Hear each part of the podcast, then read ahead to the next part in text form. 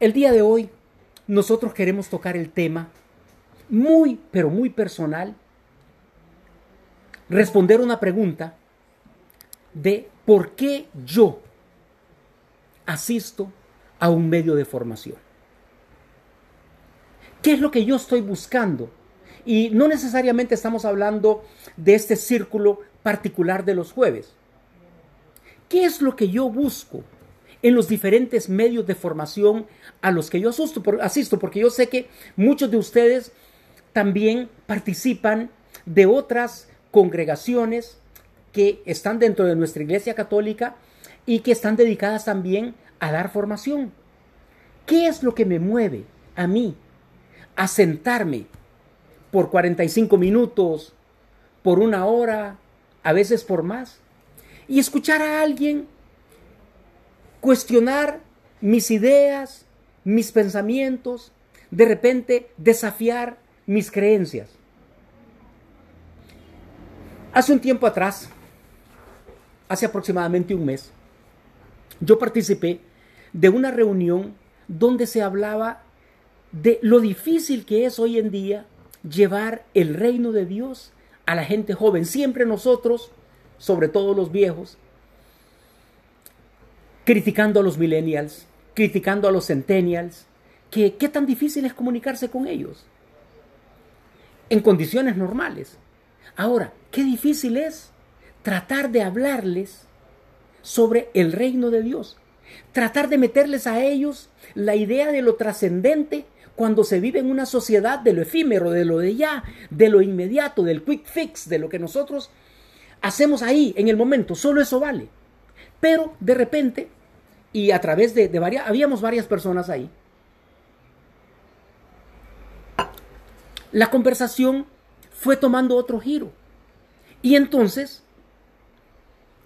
llegamos a la conclusión de que no es que sea difícil hablarle a la gente joven del reino de Dios. Es difícil en general hablarle a todas las personas, independientemente de cualquier edad, proponerles la búsqueda del reino de Dios. Y aquí viene un tema que a mí particularmente me golpea. Nosotros encontramos tantas personas que muchas veces por compromiso, o sea, la persona con la que yo me he encontrado me insiste tanto, me llama, me habla, me manda WhatsApp, me recuerda, me manda correos, está permanentemente mandándome imágenes y todo que tienen que ver con el mensaje que tiene que dar, que de repente esto se convierte en un acoso, es un hostigamiento. O de repente se trata de un pariente que está ahí insistiendo y cada vez que me ve y me dice acordate y tenés que hacer esto y tenés que ir a misa y tenés que hacer tu oración y tenés que cuidar esa, ese trato que tenés con Dios. A veces se trata de un amigo a quien yo aprecio mucho y tal vez por esa relación de amistad que yo tengo con él, pues eh, me voy a morder un poquito la lengua a la hora de querer mandarlo y decirle, pues mira, fíjate que ya no insistas tanto, mira, ya no molestes mucho, ya no me estés invitando porque en realidad a mí esto no me interesa. Entonces, tantas personas que nosotros acabamos llevando a los medios de formación obligados, con el compromiso equivocado, porque el compromiso correcto es el compromiso con Dios. No es el compromiso con la persona que está dando el medio de formación, ni mucho menos. Y entonces, estas personas se ven tan hostigadas y por tantas razones y a través de tantos medios que de repente acceden a regalarnos su tiempo y tragarse de repente una charla que tal vez cuando la persona esta está hablando no sé de qué cosa, si se me preguntaran en un momento dado, mira, ¿y qué es lo que entendiste de lo que se acaba de decir en este momento? Voy a tener que decir, ah, ¿cómo? ¿Qué? ¿Qué pasó? ¿De qué están hablando? ¿Qué fue lo que sucedió? Porque en realidad mi cabeza está en otro lado. Yo tengo encendida mi cámara, tengo encendidos los parlantes, estoy sentado en una silla, pero de repente Estoy pensando de aquel negocio que tengo que concretar. Estoy pensando de aquel problema que hace rato que le estoy dando vueltas. Estoy pensando de aquella invitación que me hicieron, si voy o no voy. Entonces, es como muchas misas que se dicen de cuerpo presente, pero el alma del difunto hace mucho tiempo que ya no está ahí. El cuerpo está ahí en la misa y honramos nosotros su presencia en la tierra a través de esa misa y a través de, pudiéramos decir, de ese tan bonito empaque que Dios le dio y que todavía permanece en la tierra, pero su alma ya no está ahí. ¿Cuántas veces nosotros estamos en los medios de formación de esa manera? Porque en realidad el compromiso mío a lo que yo accedí después de tanto que me estuvieron puyando, llamando y diciendo, es asistir. El famoso cumplimiento, cumplimiento, porque no estoy en realidad ahí. Y nosotros podemos seguir haciendo el esfuerzo con estas personas y podemos continuar llevándoles tal vez a regañadientes, a que continúen asistiendo regularmente a sus medios de formación y de repente son inconstantes, aparecen una vez, se desaparecen tres veces, aparecen otra, aparecen de vez en cuando, después se pierden, aparecen tres veces seguidas y no van. ¿Por qué? Porque continúan estando en un estado de negación. Todavía para ellos no existe un compromiso. Porque cuando nosotros asumimos un compromiso, porque nosotros creemos que esto es lo que nos va a llevar a nosotros a un lugar mejor, donde nosotros vamos a estar realmente más felices, no necesitamos que alguien nos esté insistiendo. No necesitamos que alguien nos esté llamando. Nosotros mismos lo recordamos y estamos pendientes. A los que nos gusta de repente, vaya, el enduro, si nos damos cuenta que va a haber una salida muy bonita de enduro y en la cual nosotros nos vamos a divertir, ¿verdad que nosotros no estamos esperando que nos envíen correos? No estamos esperando que nos estén llamando por el WhatsApp y que nos estén recordando. ¿Qué hacemos nosotros? Llamamos a la persona que está encargada y dice, hey, vos, mira, ¿qué pasó? Fíjate que no me has invitado. Me di cuenta que van a tener una salida. ¿Qué pasa? Ya no me toman en cuenta a mí. Y mira, ¿y a qué hora va a ser? ¿Y a dónde va a ser?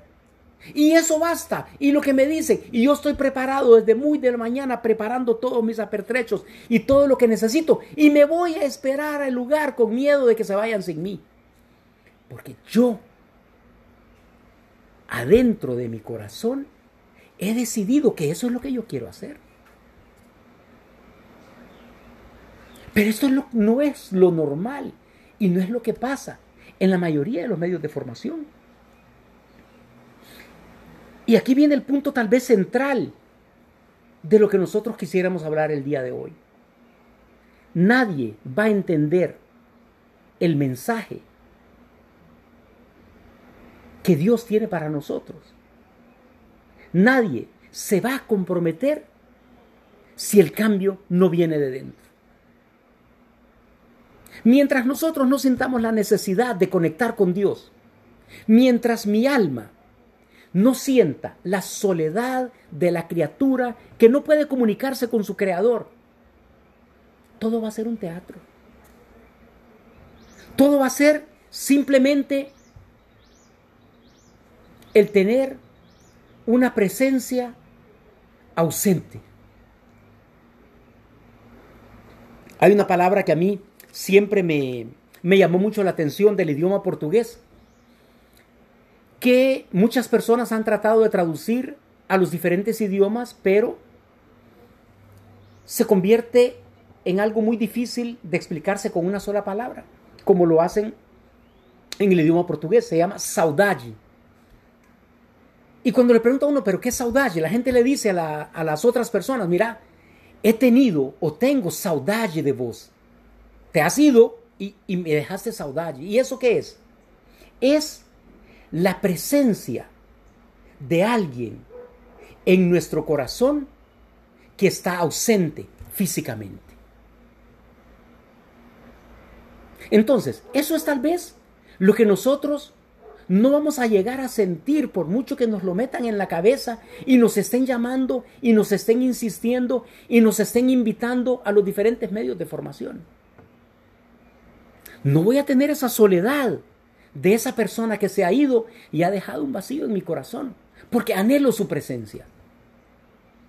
Y por lo tanto, no me voy a comprometer. Nosotros vivimos en un mundo donde las redes sociales crean una narrativa de perfección y felicidad. Todo es sonrisas, todo es alegría, todo es muy bonito, todos son momentos agradables. Entonces, la búsqueda constante de éxito y realización es lo que es el combustible, es lo que en realidad alimentan todas nuestras acciones. Y como ya lo hemos dicho tantas veces, nosotros confundimos felicidad con los ideales de interés personal, placer, un reduccionismo extremo transmitido a través de las redes sociales, que es donde nosotros pasamos la mayor parte de nuestro tiempo. Entonces, caemos en un bache en el que lo más importante para nosotros en nuestras vidas ya no es la coherencia. Esta palabra prácticamente ha caído en desuso. Ya nosotros ni siquiera la utilizamos. ¿Hace cuánto que nosotros dejamos de aspirar a tener paz interior? Ya ni siquiera sabemos qué significa esto. El torbellino en el cual nosotros vivimos, vivimos en una centrífuga constante tratando de agarrar todo lo que está girando a gran velocidad a nuestro alrededor para poseerlo, para tenerlo.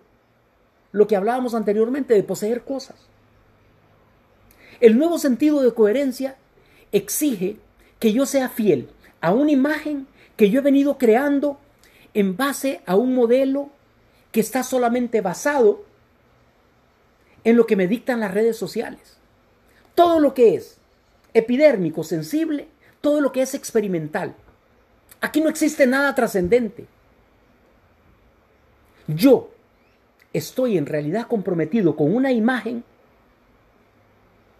que, según lo que yo percibo, me va a permitir ser apreciado y admirado por el grupo social en el que yo me muevo. Mi único compromiso es mantener esa imagen. Que la gente crea en esto que yo voy presentando, en esta presentación de PowerPoint que yo le voy haciendo a la gente de lo que en realidad yo soy. En ese collage de un montón de fotografías que yo voy publicando en las diferentes redes sociales, donde yo estoy muy feliz, caminando, sonriendo, donde yo estoy comiendo tal vez un plato muy exquisito, especial, o tomando bebidas muy particularmente caras, o lo que sea. Entonces, ese collage de picturas, de, eh, fotografías, perdón, van montando la imagen que yo quiero transmitir a las demás personas. Este es mi compromiso. Porque esta imagen es la que me va a saciar terrenalmente las dos grandes aspiraciones del ser humano, ser amado y ser aceptado a cualquier medio. Y eso es lo que ando buscando. Y aquí es donde viene uno de los puntos que a todos nosotros los que estábamos en esa reunión que les comento, nos golpeaba. Porque al final, todos nosotros, y esto yo no estoy hablando, y quiero dejarlo bien claro, no estoy hablando de ustedes que asisten a este medio de formación. Estoy hablando de nosotros, porque yo también asisto a varios medios de formación, igual que ustedes. Y yo también estoy empeñado en una práctica religiosa, igual que ustedes. Entonces, el tema que nos golpea es que esta práctica religiosa nosotros la convirtamos en una carta de presentación. Que esto sea como que esa pequeña hacha con puntas tan bonita que tienen los alpinistas se convierte en una herramienta de alpinismo social. Me va a permitir ir ascendiendo en la escala social y tener acceso a círculos que normalmente se cerrarían a mi persona. Pero como yo soy parte de ese mismo grupo que practica esa misma religión, entonces eso me va permitiendo, me va dando un pase libre y voy navegando y voy aumentando cada vez más mi prestigio dentro de estas personas, esgrimiendo apenas esta credencial. Yo también practico esa misma religión y creo en los mismos valores que tú crees. Entonces todos nosotros somos iguales. Y entonces todos nosotros pertenecemos, pertenecemos al mismo círculo. Peor aún, ¿cuántas veces yo he utilizado esta, este pequeño carnet, esta pequeña carta de búsqueda religiosa interior en mi ambiente más íntimo y familiar. ¿Cuántas veces yo he utilizado esta carta para que dentro de mi propia familia me crean incapaz de hacer ciertas cosas de las cuales probablemente me acusen. ¿Cuántas veces esto para mí solamente es otro truco más de humo y espejos para que la gente crea que yo soy una persona particularmente digna de confianza? Que yo soy una persona que practica muchas virtudes. Y como les digo, todavía peor cuando nosotros lo hacemos dentro de nuestro círculo familiar. Cuando de repente nosotros pretendemos mantener una conexión espiritual muy grande para que no se dude de todas las atrocidades que nosotros somos capaces de hacer y que de repente bullen en nuestro cerebro como en el de todas las personas. ¿Cuánto daño nosotros hacemos a los demás que observan nuestra conducta? Y sobre todo nuestra completa disociación como persona de acuerdo al ambiente en que yo me muevo. ¿Cuánto daño le hacemos nosotros a las personas cuando de repente dice, mira, y ese no es Carlos Hernández? Míralo dónde anda. Y no es esa persona que inclusive se atreve a dar un círculo de formación a otras personas y se jacta de tener una conexión o de tener una aspiración a tener una conexión con Dios. O de querer descubrir ese camino que le va a llevar al reino de Dios en la tierra y mirarlo dónde está y mirarle cuál es su comportamiento. ¿Cuánto daño nosotros no hacemos? No necesariamente porque sea correcto el que nosotros podamos justificar nuestra falta de lucha por acceder a Dios por el comportamiento de otras personas. Esto es una lucha personal, pero hace mucho daño. Nuestro Señor Jesucristo lo habla y nos dice del castigo de aquellas personas que escandalizan a los demás. Más les valiera ponerse una piedra de molino en el cuello y arrojarse al mar. Están totalmente condenados. El pecado de escándalo es un pecado muy grande. Y todos nosotros, cuando faltamos a la coherencia, estamos cometiendo ese pecado de escándalo. ¿Cuánta necesidad tiene el mundo de ver personas viviendo valores honestos y genuinos en sus obras y no en sus palabras? ¿Cuánto necesitamos nosotros de ese ejemplo verdadero de personas que se parten el alma en esa búsqueda de una integridad personal para poder alcanzar el reino de Dios? Cada vez es menos el ejemplo que nosotros tenemos de santos contemporáneos. Los hay, pero cada vez hay menos. Porque no queremos comprometernos. Ese es nuestro gran problema. Nosotros ya no queremos gente que nos dé su ejemplo asistiendo todos los días a la Santa Misa o asistiendo todos los domingos a la Santa Misa, pero que sus ideas están a kilómetros de distancia, cumpliendo nada más ritos automáticos, esperando tal vez que el Padrecito acabe y dé la bendición final para entonces ahí sí poder dedicarse a los asuntos con los que están comprometidos y que son de su verdadero interés. Yo creo que todos nosotros en algún momento de nuestra vida hemos encontrado o hemos leído un poco sobre lo que es la meditación y lo bien que le hace la meditación al alma. Para nosotros, los cristianos, la oración es una forma de meditación. Pero hablando de la meditación en general, esta meditación que consiste en anular el ruido exterior para poder escuchar la verdadera voz interior. Hay muchas técnicas de meditación que recomiendan que en vez de mantener la mente en blanco, porque para que nosotros podamos acallar el mundo exterior, nosotros tenemos que cerrar nuestros oídos a todo ese manantial de ideas incoherentes que se nos vienen y nos recomienda que nos concentremos a veces solamente en todos los movimientos parasimpáticos, en la respiración, en el corazón, internamente. Pero hay otras personas que inclusive aconsejan lo contrario. Hay personas que dicen, mira, cuando estás meditando, no pelees, sobre todo en los inicios que cuesta tanto, no pelees tanto con tu mente. Deja que todas las ideas que se te vienen, no las cortes, déjalas fluir.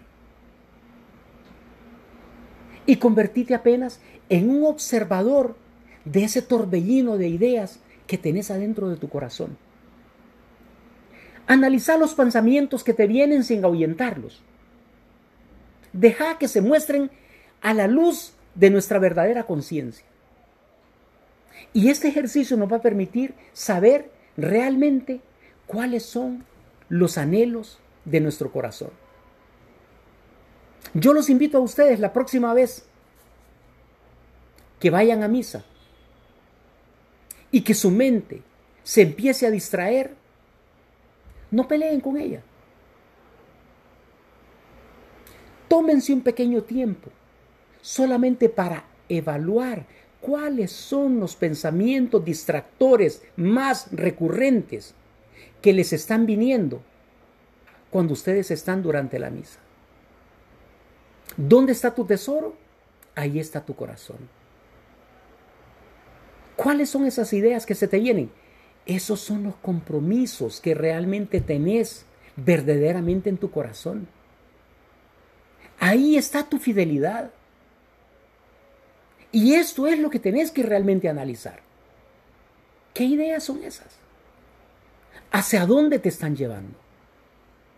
¿Hacia dónde te están apuntando?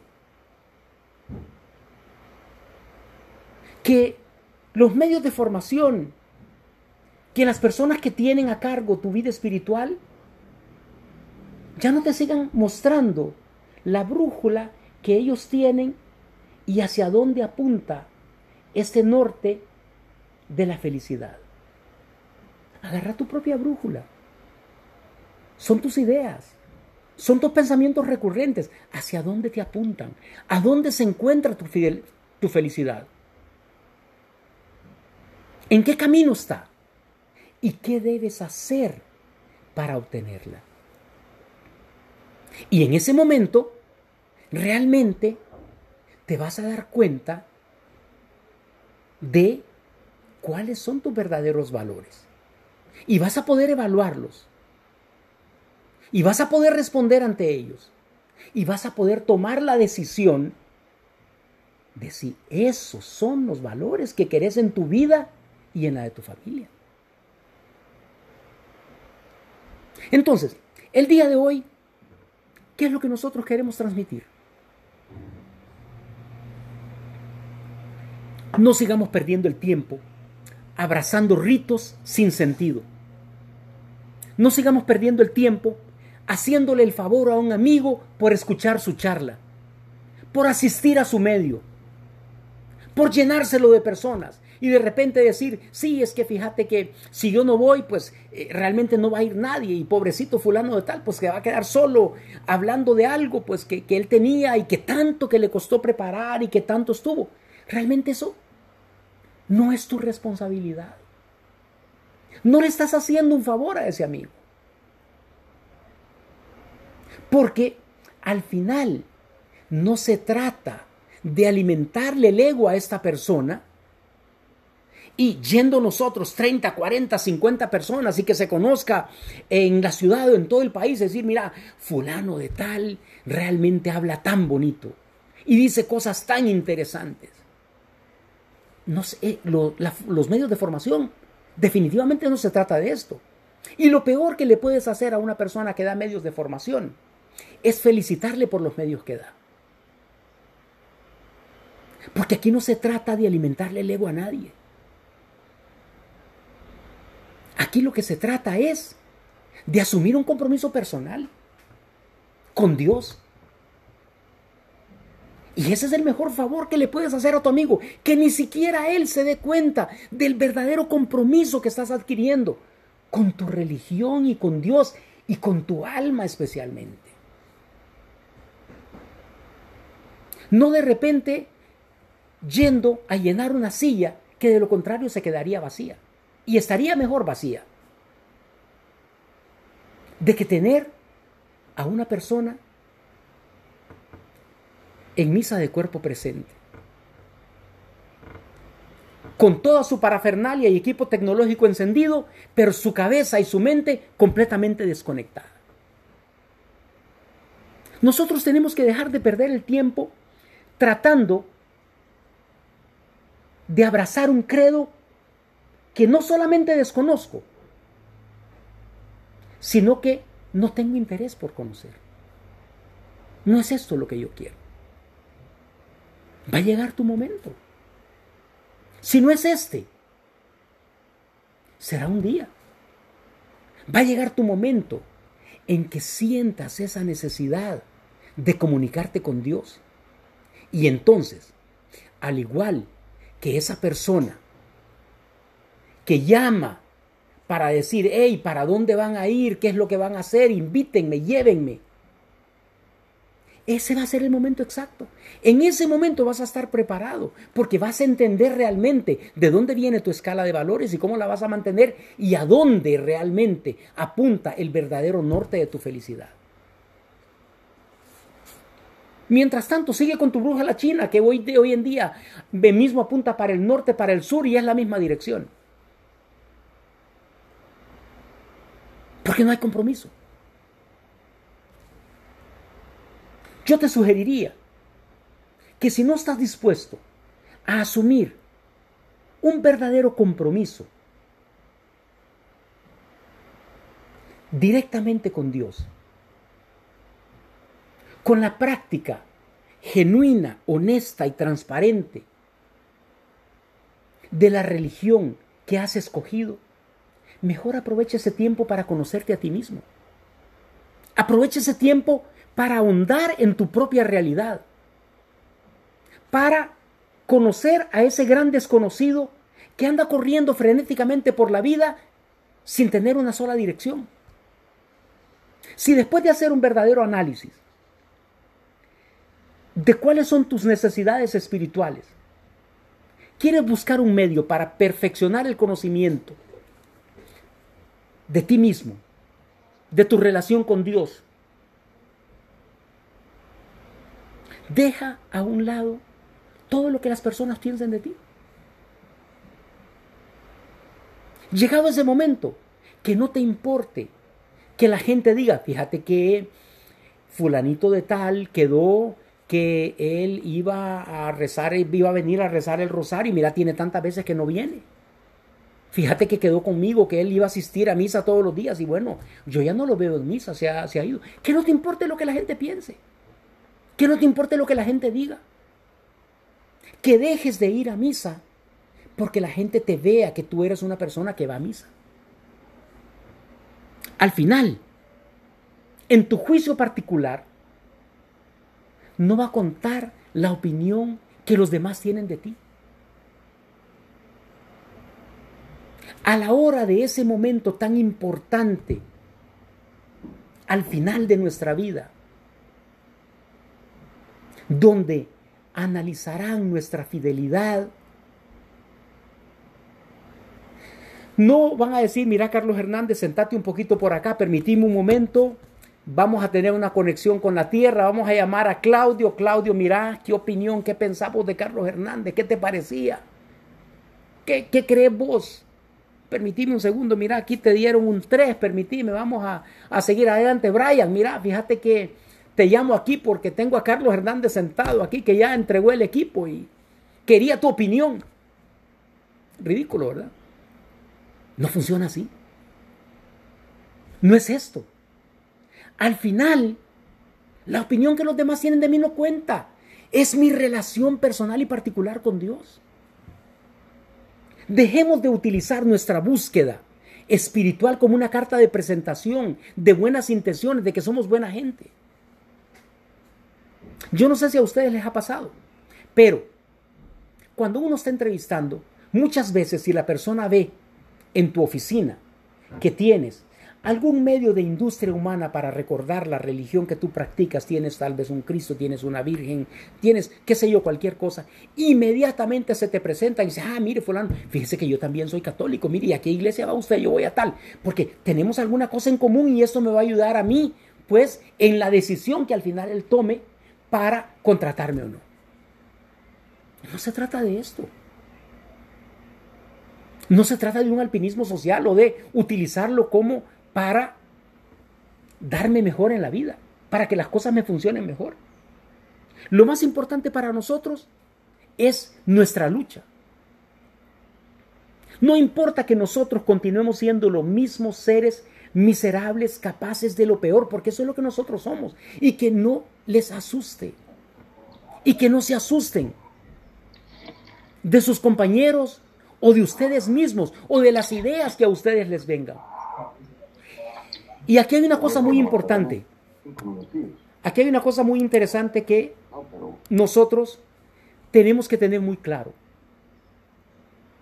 Miren, el hecho de que yo practique una religión no me hace ni mejor persona ni peor persona. Ni me da el derecho de sentirme moralmente superior a nadie. Muchas veces nosotros mismos alejamos a las otras personas de la religión que practicamos por esa increíble capacidad que tenemos de juzgar a los demás. Porque nunca lo vemos con una Biblia, porque nunca lo vemos en misa, porque nunca lo vemos en un culto, porque no van. Y tal vez esas personas tienen una mejor relación con Dios que la que nosotros tenemos. Pero no en apariencias. El hecho de que nosotros seamos católicos, seamos protestantes, que practiquemos cualquier religión, automáticamente no nos da nada. No me hace ser mejor que nadie, no me hace ser una mejor persona. Olvidemos esa torpe idea de que solamente por el hecho de que nosotros estamos en medio de una búsqueda espiritual, nosotros tenemos que irradiar siempre luz, equilibrio, calma, armonía, amabilidad, solamente por el hecho de estar comprometidos con mejorar nuestra relación con Dios. Esto no es sano, ni siquiera es equilibrado, es enfermizo. Porque van a haber muchos momentos de oscuridad, van a haber muchos momentos en que nosotros no vamos a estar ni siquiera en armonía con nosotros mismos, mucho menos con los demás. En que nosotros vamos a perder la calma, en que nosotros vamos a perder la amabilidad, en que nosotros vamos a decir torpezas muy grandes. Entonces, no se trata de que nosotros automáticamente por el hecho de que estamos en la búsqueda y en la lucha de ser mejores personas, vamos a ser fuentes de luz de forma permanente. Al final, y esto tal vez le va a caer pesados a muchos, todos nosotros tenemos una parte oscura que debemos reconocer, integrar y manifestar de la forma más constructiva posible. Eso es al final lo que nos toca. Que nosotros dejemos nuestra oscuridad oculta en un rincón de nuestro cerebro, de nuestra psiquis, lo que hace es fracturar nuestra personalidad. Lo que hace es que esa sombra quede latente esperando el peor momento para manifestarse de forma incontrolada cuando nosotros menos lo esperamos. Es mucho más sano y constructivo dar un grito de tiempo en tiempo, no importa donde nosotros estemos, que la gente conozca realmente cuáles son las debilidades de carácter que nosotros tenemos, a ser aquella persona pausada, equilibrada, amable, afable, en la vida profesional, en la vida social, donde todo el mundo me conoce, y de repente soy un verdugo que castiga y reprime la primer contravención en el ambiente familiar y mi casa es un infierno. Les había dicho que iba a ser una charla muy pequeña, pero siempre acabo hablando demasiado. Al final, yo les quiero dejar a ustedes esta pregunta que queda sin respuesta y solamente va a tener respuesta en el corazón de cada uno de ustedes. ¿Por qué asistes a un medio de formación? ¿Qué te trae a un medio de formación? Si asistes porque te han insistido mucho, ya no lo hagas. Si asistes porque quieres ser coherente a esa imagen que estás proyectando de quién eres, ya no lo hagas.